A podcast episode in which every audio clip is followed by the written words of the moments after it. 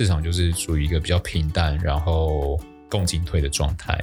大家都在放假，对，他们 大家都想放假啦，都要吃火鸡啦，然后又在看世足嘛，不要闹了啊！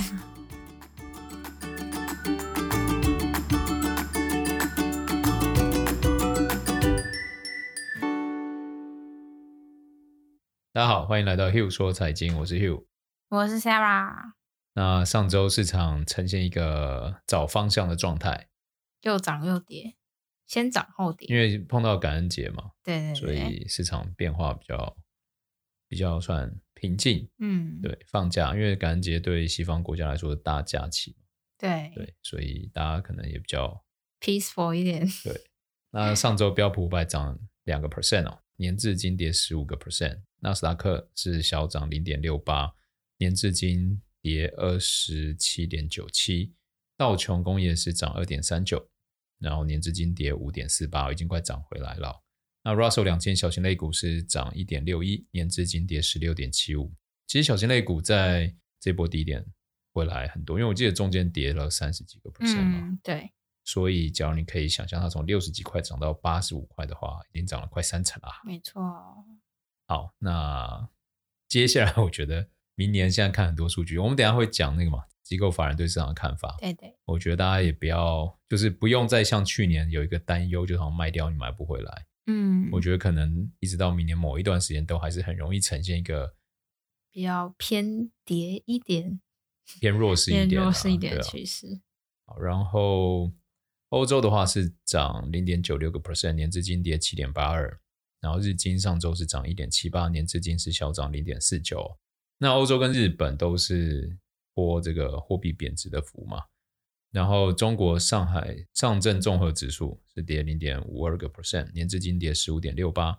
那香港恒生指数一反就是跟世界走不同调，是跌二点八一个 percent，年至今跌二十六点六六，哦，还是算跌蛮多。那油价在周末的时候是突然崩盘啊，那油价是上周跌了七点三九个 percent，记得周原油收在七十四点五。那金价的话是在一七六四，上周小跌零点二四哦。那油价就真的蛮充分反映供需的状况，对啊，整体市场需求下降。所以假如经济状况是如此，现在我觉得就迈入开始进入到一个，就是你到底会不会升这么多，会不会甚至降息？那这个对股票市场是一个利多。嗯，啊，不仅股票市场，对债券市场，就是对于说证券市场都是利多。对。但是现在未来要面临的一个很大利空，就是经济衰退嘛。失业率会我开始往上，所以就这两个会让投资人，我觉得未来很长一段时间就一直在洗三温暖，因为没有人知道到底靠现在到底是明还暗，现在到底该该往哪里走，就是会呈现很多的这个很彷徨的现象。不仅是个人啊，就是机构法人，我觉得也是了啊，所以大家就不要太强求，我觉得。那我们看一下十年期国债殖利率哦，是继续往下掉，从三点八三掉到三点六七了。然后两年期的现在在四点三三左右，哦，也是最高最高，就是在公布九月 CPI 那一天吧，还是哪一天？就最高有一天它冲到五点一，对，就是那一天公布数据以后冲上去，然后就掉下来了，嗯，然后就再一去不复返，一直往下就有一种利多出尽的概念。其实你看，利多出尽跟利空出尽，我们之前在有几集有讲过，我们认为这是一个很好的讯号。嗯，至少在一段时间内，它是一个很强劲的讯号。那我我们发现，你看它不仅在股票市场，其实它在汇率市场，然后或者是在利率市场，其实都是一样。所以其实这件事情它整个反应就是人性是一样的嘛。大家还记不记得英镑在前一阵子跌非常多，跌到一点零三、一点零四，现在英镑已经站回一点二。那一点零三、一点零四那时候是什么？就是那时候特拉斯下了最多错误、荒谬的决策的时候。结果就变成利空出尽了，对对吧？所以其实市场或者说人性最大的担忧就是不确定性。当这种高度不确定性的消息都出来以后，那就变成利多出尽或者是利空出尽嘛。那这个我还是觉得是一个在一辈子你做投资或者在人性考量上都是一个很好的角度分享给大家。那我们看一下那个大型类股与小型类股的比值哦，是没有什么变，所以上周。市场就是属于一个比较平淡，然后共进退的状态。大家都在放假，对，大家都想放假啦，都要吃火鸡啦，然后又在看世足嘛，不要闹了 啊！然后新兴市场跟全球市场的比值的话是小跌一点八六，那这应该是来自那个嘛，香港恒生指数是跌的，嗯、然后恐慌指数的话是跌了十一个 percent。好，那其实有些听众朋友们就开始问说，哎，假如明年这个担心市场跌的话，对，那是不是这时候要开始买进恐慌指数？那我觉得恐慌指数不是不能做，但是大家要了解它的特性嘛。那你做恐慌指数，第一个要么你就是做期货，要么你做选择权，要么你做 ETF。那我记得 ETF 它好像是被丢到 POP，就是一个我们在 IG 上好像有 po 嘛，就是明年美国 ETF 有一些法规，对，那它会直接在你卖出的时候直接先预扣十个 percent 的这个缴税税源，对对，就算你赚赔都一样。比如说你一百块买进去。赔到八十块出场，他还是要先扣你八十块的十趴，你就会拿先拿回七十二趴。好，那这个是明年一个算会影响 ETF 市场很重要的这个税法机制啊，大家要留意哦。哦，我们有放在 IG 上有清单，大家可以去看哦。然后在油金比的话，因为这个油大跌嘛，那你就可以预示到，就是这个通膨的确应该会缓步的下来，所以又回到啊、这个可能升息不会这么鹰派了。然后可能通膨会下来了，这个是对市场一个很好利多嘛，因为利率就不用那么强，可能甚至降息，这是市场利多。但是利空就是为什么这些数字会下来？因为需求变差了，然后大家买气变弱了，然后也很多产业企业都在裁员，然后或者是不再招聘了嘛。好，那等一下我们看一下市场状况就会看到。那在上周。呃，其实很多产业都是过去一个月对于大盘是走强，而且金流也在增加。那我简单念一下，有核心消费、金融、工业、原物料、不动产跟资讯科技这几个产业哦。那能源、医疗、保健、非核心消费、通讯、媒体跟公用事业这五个，它是金流跟大盘走势是相反，也就是说，它有可能涨得比大盘多，但是它可能金流是流出的，也有可能它涨得比大盘少，但是有更多人买进。好，那反正只要不同步。基本上你就是连想都不用想了。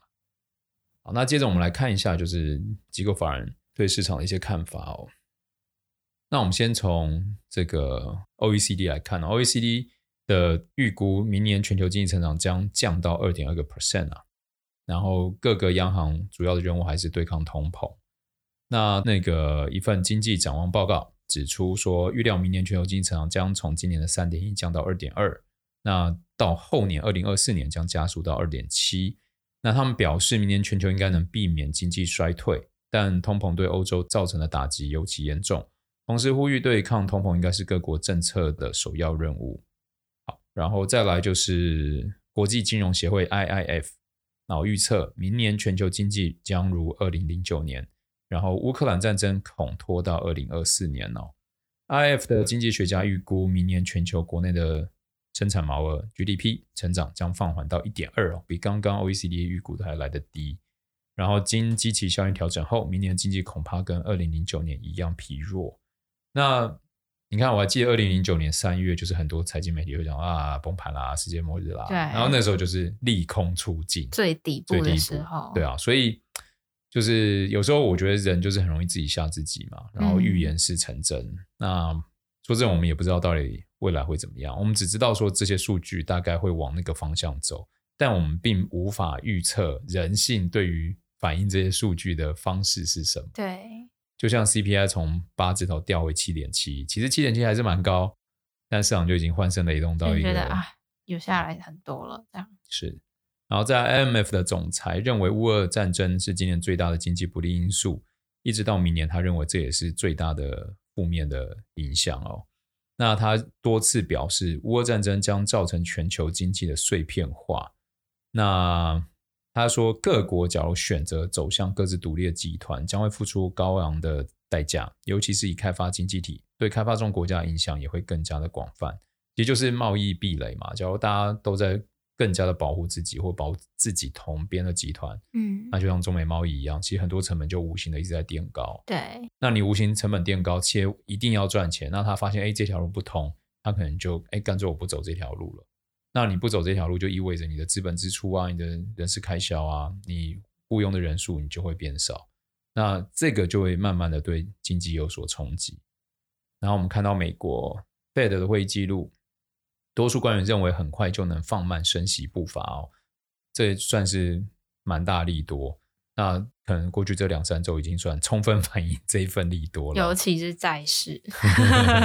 好，联准会公布十一月会议记录哦，啊，绝大多数与官员预期很快就会到达适合放慢升息步伐的时候，同时针对快速收紧政策可能产生的影响展开辩论哦。会议上，官员们也讨论货币政策滞后性对经济还有通膨的影响，以及收紧政策多久会开始影响支出还有人力招聘哦。那我们看到会议争论的重点，就是有官员指出，实现委员会目标所需的终点利率存在很大的不确定性，显示 Fed 的官员正将关注焦点从各次会议升息规模转移到调整利率的最终水准啊，其实就是符合之前我们看到的嘛，就大家都把眼光放在最终利率到底会多少。嗯、那只是前一阵子我们看到最终利率的 range 有点广嘛，好像是五到七。就是有到五点七五，然后也有四点七五，就是那个 range 差了一点五码左右。什么码来趴啦？哦，一码哦，一点五 percent 左右。好，那我们看看哦，就是美国的这个经济状况有哪些变化？十一月份企业活动连续第五个月萎缩，虽然消费者信心指数还有新建住宅销售的情况有所好转，但整体还是处于低位哦。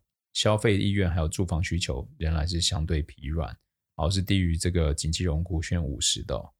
那另外，我们看到美国就业市场前一周持续申请失业救济金人数升到三月以来最高水平哦，支持了许多经济学家对于未来一年失业人数将上升的预期。那普通人美国人也开始有一样的感觉哦。根据密西根大学十一月份消费者的调查报告，失业预期指标创下二零一一年以来最差的水平。那调查员也在声明中指出，如果消费者对于劳动力市场的预期继续下滑，消费需求可能随之受到影响，特别是在消费者提取储蓄且不愿意举债消费的情况下。那我还记得之前有一份报道，就是看到美国现在一般消费者的储蓄量算是有史以来最高嘛？对，但是现在已经是我们看到数据是已经差不多是二零零八年的那个储蓄量的水平了。你昨天又下来了哦？对，下来很多很多了。哦，糟糕，真的是很快。那我们看看分析师怎么看这个市场。哦，美国最大的独立券商 LPL Financial 首席经济学家在一份报告中指出，第四季度的经济增长轨迹正在放缓，但还没有萎缩。然而，全球经济活动的减速增加了明年的衰退风险。然后，他还指出，房地产是真的衰退了。虽然上个月新建住宅销售量意外增长，可数据非常不稳定。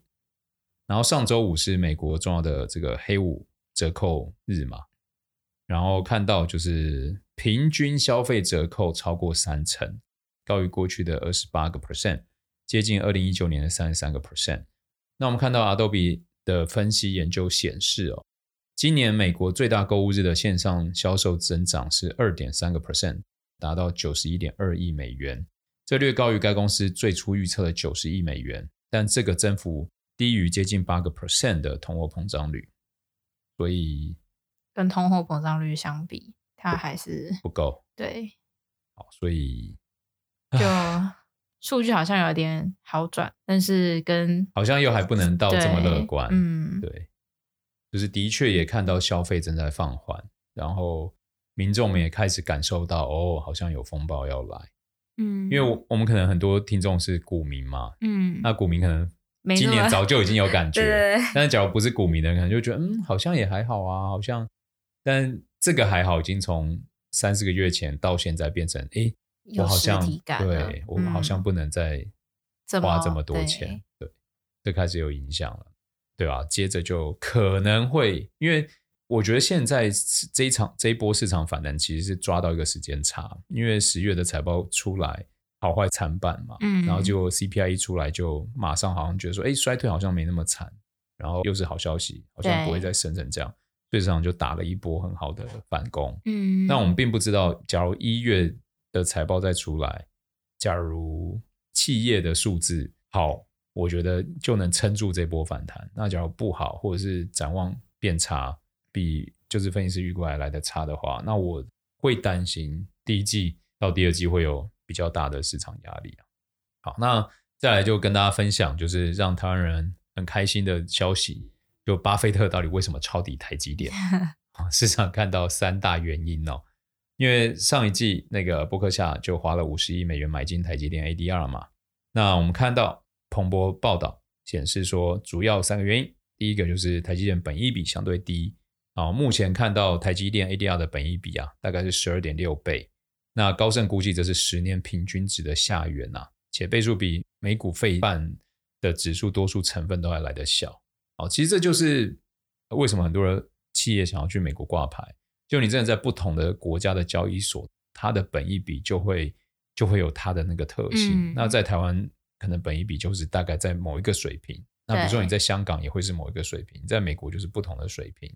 那尤其大家还记不记得以前特斯拉本一比可能到一百多倍嘛，嗯、或者是去年民营股哇都是一两百倍起跳，那那种其实就叫本梦比。对，那那也多半只能在这样的交易所、交易市场才看得到，对，才做得、嗯、做得到这件事情。好，那再回来就是第二个原因，就是他们认为那个台积电技术一样持续领先哦。如果不看半导体 目前景气的下行趋势，台积电是凭着这个科技领先定位啊，是很好的长线投资对象。他们认为，随着物联网、再生能源、汽车需求快速成长，台积电可能是下一个十年的成长引擎哦。然后最后一个角度就是台积电的基本面非常稳健啊，即使半导体景气再开始走下坡，今年营收呢仍然能保持两位数成长，毛利率也高于五十个 percent，然后现金流稳健，股利稳定，可能就是巴菲特青睐的因素之一。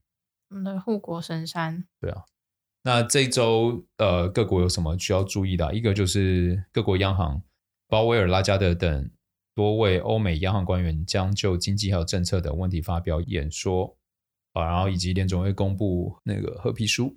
那现在大家有没有觉得很妙？就是以前官员讲什么其实不太重要。对啊，而且官员比较少出来讲话。对啊，曾几何时，我们现在。每一个官员都要出来讲点话，好像不讲 他们。这好像好像在那个、哦、看那个什么疫情，疫情那叫什么？什么东西？就是之前卫福部那个叫什么？哦，每天都会都会锁定。现在好像经济呃，就是投资状况进入一种 灾难里面，然后所以官员们都要出来说：“哎，我们、嗯、我们会怎么做？我们看到什么？我们想怎么做？”然后让市场有一些理解，这样尽量降低市场对于这种不确定的不安全感。嗯。然后再来就是数据的话，会有十一月份美国的就业报告，然后欧洲十一月份的通膨数据，然后还有中国十一月官方的制造业 PMI，台湾第三度 GDP，大概是这周需要大家可以注意的事情。大家注意的是，嗯。然后最后我们带大家来看一下经济衰退到底在历史里面发生的状况会是怎么样，对吧？对对。因为经济衰退这个词今年已经用很多次，之前叫做什么技术技术性衰退，就连续两季 GDP 为负的时候就叫技术性经济衰退。嗯，那后来一为真说哦，那前面没有衰退，大家就觉得哎，你到底在唬我还是像 真的？所以我也被搞得一愣一愣。就紧，我们就来一起聊一下什么是经济衰退哦。那经济衰退的定义，我们就从主要的官方机构来看，国际货币基金组织认为，衰退的定义是人均实质世界 GDP 就购买力平价法下降，并随着其他七项全球总体经济指标中的一项或多项下降或恶化，工业生产、贸易、资本流动、石油消费、失业率、人均投资还有人均消费等等来看。然后，美国国家经济研究局 NBER 景气循环委员，他们定义是这样。整个经济中显著的经济活动下降，持续时间超过几个月，通常可见于世界 GDP、实际所得、就业、工业生产，还有批发零售业。其实讲完，你就会觉得，哎，那很多数字都在下降了。对。那所以，哎，算盖牌吗？什么盖牌？就是像当初那个染疫人数变很高嘛，后来就干脆盖牌。然后干脆就是反正反正衰退啊，我们就不管衰退，反正数据数据就这样，是不是衰退？你们你们自己去你们自己去说。而且我觉得有没有衰退很容易是事后再来定论啊，因为只要你现在就来定义现在是衰退，那你一定会对市场信心造成冲击。嗯，因为可能有的人觉得还没感觉啊，但你一官方的人一讲说现在是衰退，你可能就觉得哦恐慌，我那我不要花钱，我赶快把钱留下来，嗯、以应对未来不时之需嘛。所以衰退这件事情，我觉得是大家都不想要提的词，直到可能明后年再回来看说啊，前两年的确有衰退，因为已经走过来了，嗯、可能到时候才会看到这样。那实际上就是，既然大家都不想要明面的来掀这个牌，那它对市场的影响可能也就不会那么强。哎，对啊，嗯，所以那真的很强的时候。反而会不会又像零九年，就是在最谷底的时候，然后跟你讲说，哇，这世界末日来了，对，那已经利空出尽，好不好？所以真的真的很难讲啊。我觉得还是要回归，就所有投资都先回归自己的财务实际面。什么叫实际面？我觉得就第一个，你这笔钱你可以多久不用到嘛？假如你今天可以三五年不用到，你台积电跌破四百，你就可以大胆买，或者跌破五百，你就大胆买了嘛。然后你就分批买，现在你也不会赔钱。对，对，或者是当初你在赔钱的时候，你可能也不会那么担心，因为你知道这是就是跟巴菲特一样嘛，对嘛？你就是有几年，你就有几年不会用到这个钱。嗯、那假如你今天跟我讲说啊，嘿我这个未来两三个月我就想要赚一笔，那我真的是觉得这就赌博。就是假如你要把投资变成这种赌客心态的话，真的是十赌九输嘛，就太难。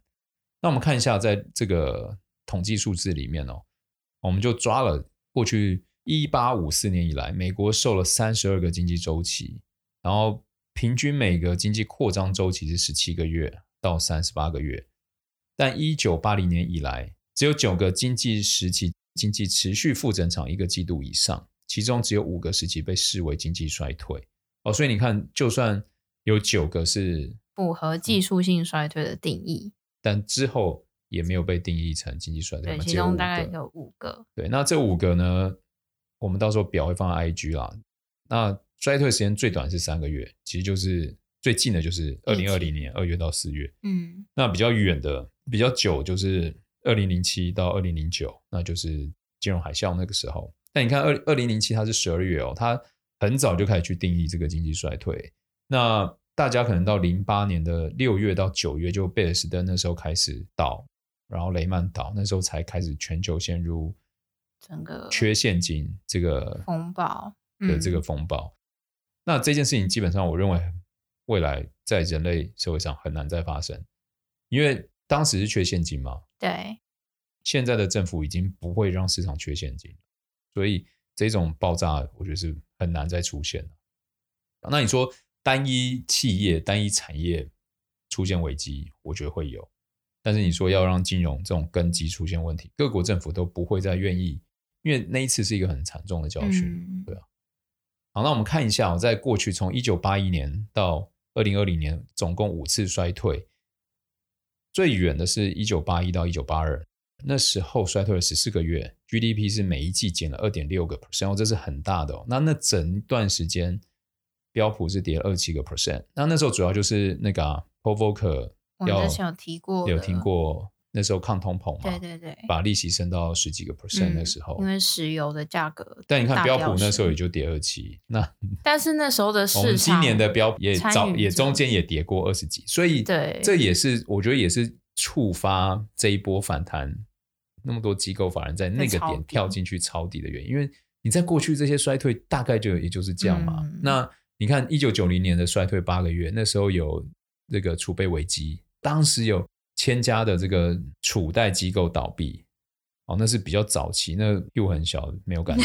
那时候标普是跌两成，然后在你看科技泡沫的标普是跌三成，那当然纳斯达克那些产业型的一定跌超级多了。对，好，那然后金融海啸次贷的时候是标普是跌四十七趴嘛，那我们就先把这种最极端的，我觉得那个金融海啸这个例子是，就我会觉得可以拿掉的。因为它很难再出现，因为大家会觉得说啊，那时候跌是不是就是经济状况很糟？那现在经济状况这么糟，比如说房价跌幅速度跟当时很像，那会不会股市也会跌到那么多？那我要先说，当初跌那么多，还有一个很重要的关键就是市场缺现金。你缺现金，你会干嘛？你什么都会变现嘛？对，你手上再好资产，你都会变现，你就是会打折。八折卖不掉，七折卖；七折卖不掉，六折卖，所以才会让这些商品资产跌成这个样子。那未来市场大量缺现金，不是说啊，屁股缺现金也没有没有，是所有机构、所有的银行都在去杠杆，都在，因为他们那时候次贷拱的 bubble 太大。大家有空可以回顾一下那个那部片叫什么？大卖空。大卖空里面，它其实真的用好浅显易懂的方式，嗯、而且用几个不同的角色来阐释当时到底发生什么事情。那部片真的超好看哎、欸，超级赞的，好不好？嗯、那有空再去回味一下，你就会发现。真的要现金缺成那样，资产才有可能暴跌成这个样子。那这一次的跌，今年的跌幅，一个就定价嘛，你的利率从零一直升升往上升，因为你是等于从一个无限小开始变大的时候，你的分母分子就会有很大的改变，所以它就会造成股价估值的影响冲击。那你说的确好，美国房市看起来跌很快，然后的确未来看起来景气会衰退。但你说要能像金融海啸那样跌，又认为不太可能，就是不可能。那你说今年到明年会不会跌？有可能会再跌一些，但是我觉得那个跌幅可能来自于恐惧。你就你就感受一下市场到底有没有多恐惧。只要没有那么恐惧，那说要再跌，我觉得也没那么容易了。嗯，对啊，所以不用太害怕。反正我们会把这历史资料放到 IG 上面，嗯、然后还有我们的信件里面。那我们再来看一下哦，就是。衰退的驱动原因，因为我们刚刚有看到这个，就是一九八零那时候 Volcker 因为升息导致标普跌了二七趴嘛，那所以会有通胀驱动跟信贷驱动的衰退。通胀驱动就是一九七零年高通膨，一九八零年经济衰退；信贷驱动就是网络泡沫跟次贷泡沫。那这一次像什么？像两个加总，对，又通膨又信贷，就是信贷驱动就是 bubble 了嘛。bubble，然后最后破掉，嗯、对，然后资金要回收，然后跟升息把资产估值往下压，成本垫高，所以这两种在历史上是有对这个景气有所冲击。那我们看一下摩根士丹利认为啊，这样的差异对投资者来说是要很注意的哦，因为从历史上来看，通胀驱动的衰退期间，对企业收益的损害往往是比较温和。例如一九八二到一九八三年，通胀驱动的衰退期间。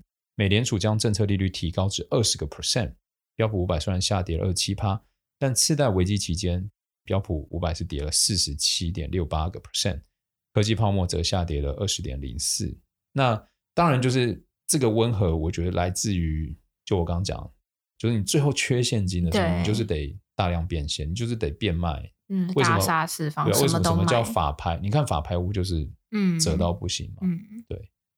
然后我们看一下。当时的衰退到底怎么复苏的哦？一九八零年代那时候衰退怎么复苏？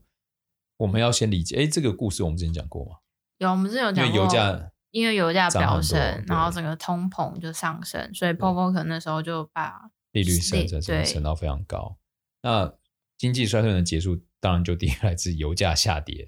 所以，哎，我们节目刚开始是有讲上周油价，而且上上周也是下跌。对，现在油价七字头了啊，嗯，然后再来就是美国联总会放弃对货币还有信贷的严格控制，所以你看油价开始跌，然后假如市场预估最终利率没有那么高，那其实期货就会下来得很快，所以股市的确就已经在反弹哦。嗯、那我们现在的状况是什么？就是因为疫情以来，各国政府印了太多钞票嘛，所以造成流动性过剩，然后。这样的宽松财政货币趁着双刺激下，导致这些资金都注入家庭还有投资市场，助长了这个通膨。现在大家都很能理解嘛，嗯，也推动了金融资产的投机。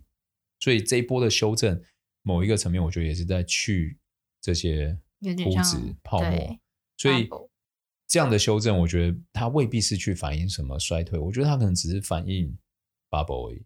嗯，就是 bubble 破掉的 bubble 破掉，嗯、所以。为什么现在有一派人说，哎，明年市场还没那么看好？是因为他们认为现在的回归只是 bubble 回建，回归到一个合理估值。嗯，但假如要因应明年的衰退或是营收状况不如预期，可能就还会有新的一轮修正哦。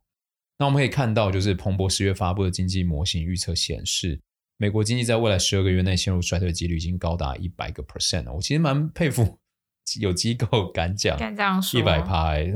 再怎么样也也讲个九十九点九嘛，讲它就是模型出来的啊。好，然后高盛的首席经济学家哈哲斯十一月向客户发表分析报告中预期，美国经济一年内陷入衰退的可能性是三十五个 percent，但是美国联总会内部经济学家预计，明年美国经济陷入衰退的可能性是接近五十个 percent。好，所以你看这种 range 就差非常非常多啦。好，那当然也有人说，他最担心的并不是经济衰退，因为像 JP Morgan 的执行长就表示哦，比起美国经济衰退，他更担心的是全球地缘政治风险。像乌俄战争、乌俄战争，或者就是贸易战啊、贸易壁垒啊，中美对啊，把这个成本都垫高啊。嗯、那大家担心的是什么？欢迎来信留言跟我们讨论，好吧？那我们就下周见啦！下周见。